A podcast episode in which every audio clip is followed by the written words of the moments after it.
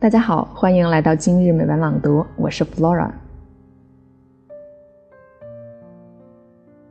生活啊，有时候困难的难以置信，但又不容置疑。我们面临的挑战与困境似乎无法抵御，似乎试图毁灭我们的生活，甚至会使你犹疑是否继续走下去。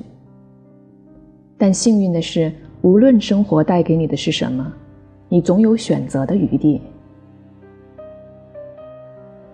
从人生低谷走向新生活的 Jessica Heslop。在这里与我们分享了他启迪心灵、充满震撼力的生活之旅。我们一起来聆听他的心路历程。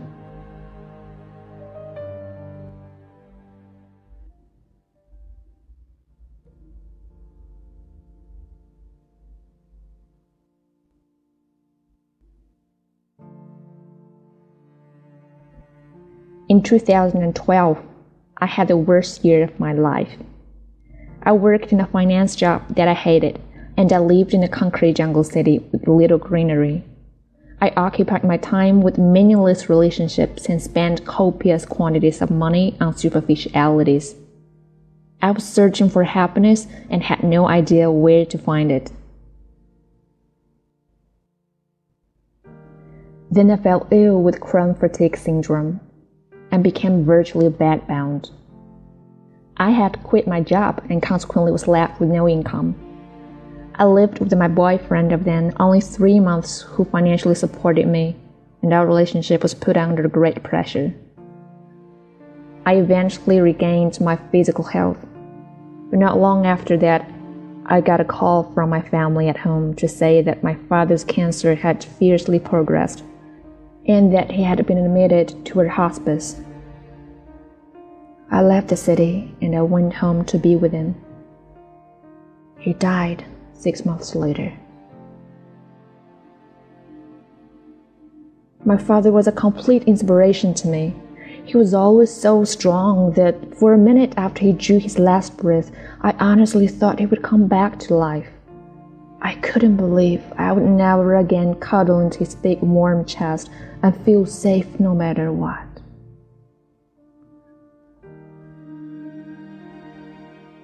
Grief that followed was intense for all of us five children and our mother, but we had each other.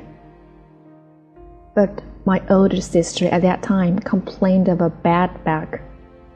It got so bad after two months that she too was admitted to a hospital.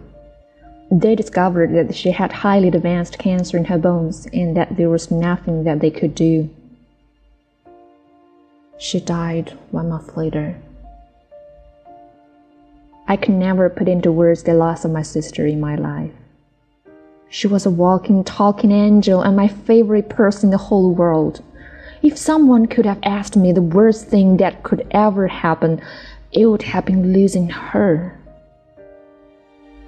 She was my soulmate, and I never thought I would journey this lifetime without her. The shock and extreme heartbreak brought me to my knees.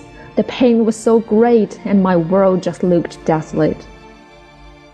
I had no real home, no money, no job, and no friends that cared. Not one person had even sent me a sympathy card for my loss. I made an attempt of my own life, and I ended up in hospital. I remember lying in the hospital bed, looking up at the ceiling and seeing my sister's beautiful face.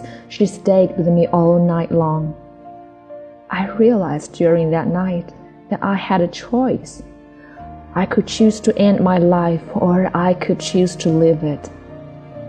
I looked in my sister's eyes and I made a decision not to go with her just yet, that I would stay and complete my journey here.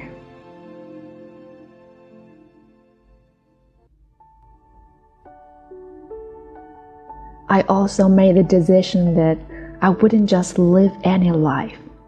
I would live the life that I absolutely love and nothing less. In that moment, the clarity that descended around me was like a light shining in a dark room for the first time. as if the earth's place had shifted under my feet, and everything suddenly looked real for the first time.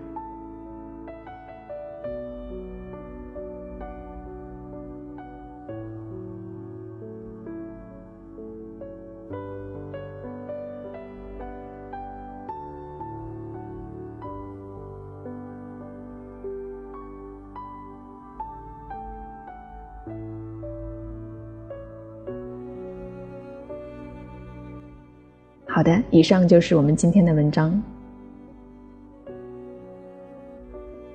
巴尔扎克曾说：“痛苦对于天才是垫脚石，对能干者是一笔财富，而对弱者则是一个万丈深渊。”我相信，在我们每一个人的生活中，都曾经遇到过那些不曾向人提及的痛苦、失落、惆怅、迷茫，但是。无论如何，生活还将继续。太阳不会因为你的悲伤而停止转动，时间也不会因为你的悲伤而停止流逝。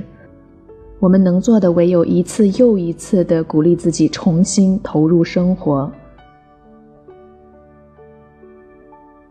感谢收听今日美文朗读，咱们下期见。